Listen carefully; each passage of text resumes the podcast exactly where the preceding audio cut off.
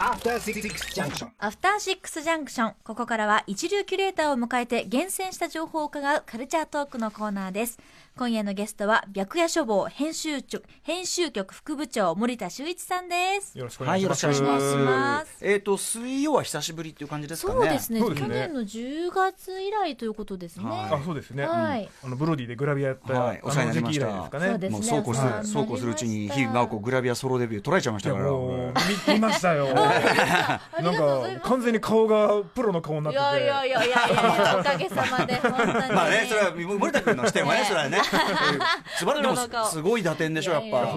ポテンシャル。うんちょっと、あの、白夜書房の方でもぜひ。あいやもう負けてられないなと。よろしくお願いしますいつでも。行け、いつでも行きます。あもしくは熊崎君ね。あ、そう、熊崎グラビアよろしくお願いしますということですプーさんグラビア。はい。えー、ということで、えええっ、と、今回ね、えっ、と、ブブカ4月号、これ、えっ、と、発売日は、はえっ、と、も明日日28日。明日ですうんはいもうすぐね、発売になるということで、えーそこで私が、えっ、と、ずっとやっているマブロンという連載で、えー今月をしている作品をご紹介していきたいと思います。はいえーあ、先週、先月はね、あの、ベストをね、年間ベストを年間ベスト紹介したんですけども気にバーってね、15曲ぐらいかけましたからね。でも今回だから2ヶ月分溜まってるんでかなりいい曲がはい。たくさんあります。はい。ということで、じゃあ早速いきましょうかね。1曲目です。えっと、この番組にもですね、あの、火曜かな、はい、はいはいお越しいただきました、声優の中島めぐみさん。はい。あの、以前、だ何年か前かな、中島さんのアルバムを一回取り上げたことありましたよね。やってはい、えー、なんですよね。あの、歌手としても本当に素晴らしいと。えー、で、まあ、中島さんが今回、その、デビュー、えっと、歌手デビュー、歌手、えー、中島めぐみさん名義でので歌手デビュー10周年を記念して、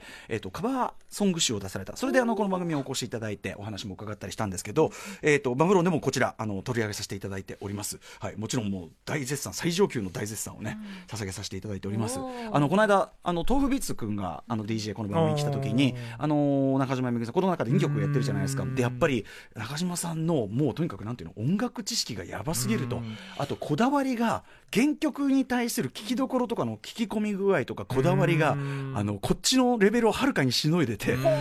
すごい怖かったみたいな。あ、もう、もう、超えてしまった。豆腐ビーツをしてやっぱしね震撼させたという中島さんのこだわりなんですがアルバムの総合プロデュースやってるんですよねそうそう。自分で。本当ですね。だからすごいと思います。はい、えー、というあたりで前回はと番組内では「着物ビート」というね、えー曲をかけました。松田聖子さんの知られざるこう名曲というかね。はい。なんですけど今日はですねまあどれかけてもどの曲もね本当すごいっすよね。選曲もすごくないですか？これ。いやすごいですよね、うん。これアレンジャーもとにかくすごくてラッキーテープスだったり、うん。もう、ねすごいそうそうた押さえるメンバーで。はいそれこそ豆腐ビーツさんもそうそう、編東別が2曲、曲されてるんですねそう、参加してるんですけど、えっと、今日はですね、これをやろうかな。えっとですね、フジファブリック金沢大輔さんが、まあ、アレンジ、オリアレンジをしている、えー、透明なオレンジという曲で、これ安田成美さんが歌ってる曲なんですね。うんしかも安田成美さんが、えっと、だから87、8ぐらいかうんえっと、NTT のコマーシャルソングだよね、多分ね。うんはい。で、歌ったような曲で、まあ、この選曲自体が、そこ来るかっていう。渋すぎますよね。そこ来るかっていう感じなんだけど、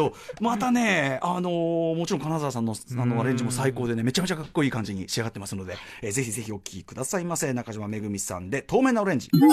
ちょちょっとね、曲途中なんですけど、ポンポンあの曲数いきたいんで、えーはいここらにしておきますね。中島めぐみさん、透明なオレンジ、えー安田成美さんのカバーということでね、すごいかいいでしょ、はい、曲もね。可愛いし。うん、曲まあもともといいんですけど、ええはい、でやっぱその選曲具合もそうですし、あと人選とのセンスの良さとかもですねやっぱ中島さんの本当にトータルディレクション力というのが光る一枚じゃないでしょうか「ラブリータイムトラベル」という、えーカバーアルバムに収録されております。このこの一枚も間違いないね、えー私の採点も最最大級の賛辞をおー。えーあの捧げておりますということでございます。さあどんどん行きましょうね。続きましてはえーアイドルラップグループのまあ本当に元祖にして、えートップを走り続けるリリカルスクール、アイドルラップシーンといえばね、あのリリカルスクールのねそのある意味双璧をなすライバルとしてずっとねあの並走してきたライムベリーが解散ね発表しちゃってということで。まあでもねあのナインとかもねいろいろ今日活動休止発表しちゃった多いんですよ。ただ、ただ以前のアイドルの昔の時代と比べると、やっぱり活動期間かなり長くなってることは間違いない。何が？14年ですから。うん。ね。こんな長くやってたグループないですよ。そうだよね。だかから本当にあのお疲れ様でしたってよく頑張ったっていうところもあると思うんですけど、うんえーちょっとね、あのライムベリーはちょっとうん惜しいなっていう感じがありますけど、ねはい。まあ、えー一方そのリカリリカルスクールはですね、えっ、とまあずっとまあ作品もコンスタントに出し続けてて、えっ、とリリスクはどっちかっていうと、あのーやっぱりキングオブあのアイドルラップというかですね、あの王道を行く感じで、うんラップも割とこう古典的日本語ラップのこううん技術というか、もっと言えば本当にあの FG クルーツってライムスターとか、うん、とキック・ザ・カン・クルーとか、まあ、そういうなんかこうすごくキャッチーで分かりやすいタイプの日本語ラップ、うん。古典的なテクニックを使った日本語ラップっていうのを律儀にやってきたという感じがあって、うんしかも、まあ、アルバムだと毎回コンセプトがすごいちゃんとできててすごくとにかくね真面目に真面目にこう、ね、ラアイドルラップっていうのを突き詰めてるグループなんですけど、ここに来てちょっとね、あの今回ねあの2か月連続リリースでやったあのシングルがですね、あの今の US ヒップホップのというかまあ本当にあのメインストリームというかもうめちゃめちゃ売れてる音楽スタイルでもあるトラップのビートあのトラップというその音楽スタイルがもう完全に主流になってて。ええであのそういう US 現行 US のヒップホップのあのスタイルを、えっと、アングラ的に再解釈したものとかちょいちょいあったんだけど割とこう直輸入的に直訳的にやってるトラップのアイドルラップってあんまりこれなかった気がしてて。うん。で割とそれを真正面からリリスクがあのパイオニアにして、えートップを走ってるそのリリスクが真正面から挑んだというのが今回のその2枚のシングルだと思うんですけど、えー特に今回のですね Tokyo Burning あと Cookin'というですねこれヤン Young Hastle ねみんな大好きヤンハスがフィーチャーされてますけど、これはねやっぱそれの一つのあの達成がすでに早くも見られたかなと。で今日今からお聴きいただくのは Tokyo Burning っていう、えー曲の方なんですけどこれ、えーとプロデュースしてるのはとはいえやっぱり FG クルーですね。ペスなんですよね。はい、えーリップスライムね、まあ、活動休止してしまっておりますが、ペスがプロデュースしていわゆるドレイクとかのその今の、うん。今のアメリカのポップのあり方っていうのを、ああの日本型アイドルのポップっていうのに完全に消化しきってて、うん、いきなりあいきなりなんか頭一つ出たなっていうか。知らなかったら本当もうそそういうものかと思っちゃいますよね、うんとってもあのでもアイドルソングとしてもちゃんとポップさ、うん。可愛さキュートさもちゃんと残した上であの現行 US ヒップホップのあのトレンドっていうのと完全に一致させてるっていう、うん。見事な一枚じゃないですかね。はい。ということでリリカルスクールで、えー Tokyo Burning そのドレイク的なものの日本のポップミュージックへの消化っていう目で見ても結構結構頭一個抜けた出来かなって思ってて、はい、あのこれリリスクちょっとやりよったなって本当に思いますね。はい、えー Tokyo Burning、えーあとあの Young Hastle と一緒にやってるクッキンっていうね料理のことを歌ってるね、あのヤングハッスルらしいね、はあ。脱力 脱力テーマの。でもこれは本格トラップです。あのラップも、はい、こっちもすごく聞き応えあるので、はい、ぜひぜひ、えーリリスク最高でございました。えーボンボンいきましょう。続きましてはですね。ちょっと当連載ではまたまた今までノーマークで申し訳ございませんでしたが全然不勉強で知らなかったんですけどニュアンスニュアンス。ニュアンス。っていうグループでこれ横浜ベースで横浜のアイドルグループみたいですね、はい。活動されてて、えーなんだけど、えっと今回出された「タイムマジックロンリー」っていうのがアナログで出したりしてそれから結構即完しちゃったりとか、うん。あとサマソニ出てたりとか結構ねスタンスそうなんですよね。とかあと、普段ダンスホールで活動してたりとか、うん。ダンスホールあと振り付けにとかあと他の曲の作曲とかもそうかな。あの劇団鹿殺しっていうねうん。あのすごい超面白い評判の劇団。僕ちょっとまだ直接見られてないんだけどあの間接的に知り合いがいて、劇団鹿殺しの人が絡んでたりしてちょっとなんか一筋縄じゃいかない人脈なのでなるほどこのさ楽曲の面白さかっていう感じでもうちょっとノーマークだったんですけどむっちゃかっこよかったですねこれね。ニュアンスね。あの森田君が見つけてきて。へいやもういやこれ聞いた瞬間絶対これだと思って、うん。はい。今月の一押しと思ったんですはい、ということで、えーニニュアンスね、ニュアンスじゃなくて、ニュアンスの、えータイムマジックロンリー。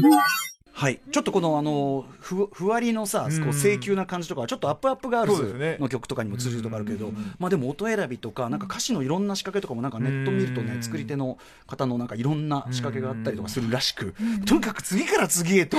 謎の人脈の謎のところからすげえ面白い人たちがいっぱい出てくるからね。調べても調べても追いつかないよくわかんないんだけど面白いすごいねそうとこが来るんですよねニュアンスというねグループで。今後もまあ注目していきたいなと思いました、え続きましてえー、町田ガールズクワイアというグループ。これ以前その、えっと、彼女たちが出したカバーアルバムボリューム1、えっと、MGC クラシックスボリューム1というのをちらっと、えっと、紹介したんですけど、あの連載で、えっと、今回ボリューム2というのが出て今回、ままあ、カバーアルバムなんだけど、えっと、プロデューサー陣というか制作陣がかつてやってたとか、かつて、えっと、前に書いた曲とかのセルフ、まあ、ほぼほぼセルフリメイクというかえーみたいな曲にちょっと今回は際立つものがあって麻生夏子さんという方のこれから聴いていただくのは「アイスナインという曲の、えー、と町田ガールズクワイアによるカバーバージョンなんですけどあの作曲陣は要するにあの同じ人たちなんですけどね、あのめちゃめちゃかっこいいんですよねこれがね。はい。えーということで町田ガールズクワイアで「アイスナイン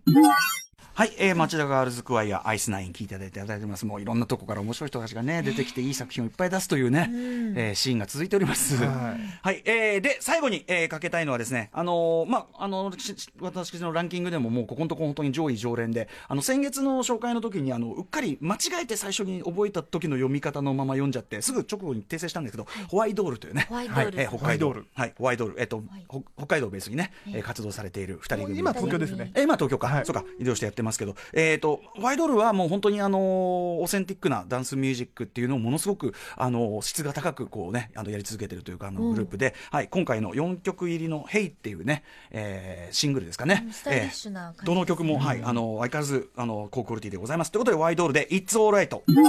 はい、えー、ホワイドルで It's Alright をお聴きいただきました。これ、鬼瓦というね、二人組のね、はい。がプロデュース、まあ、いつもの、あの、常連メンツというかね、ね。常連楽曲メンツという感じですけども。はい、ということで、あの、連載の方では、あとね、ジュースジュースの、あの、新曲の、ビタンさんがいいよとかね、そんな話も書いたりしますので、はい。他にブブカ、今回の読みどころは、はい、えー今回表紙が2パターンありましてお通常版が乃木坂と欅坂の、えーコンビネーションの表紙という珍しいパターンともう一つですねももクロバージョンというのもありますので、すごいな、はい、ちょっともうどちらか好きな方を手に取っていただければと違いがいという。両方買う、両方買う。ああ、すごいことやるね、本当ね。はい、えーということで、明日28日木曜日発売のブブカ4月号、ぜひよろしくお願いいたします。はいよろしくお願いします森田さん、来月もよろしくお願いします。よろしくお願いしますありがとうございました。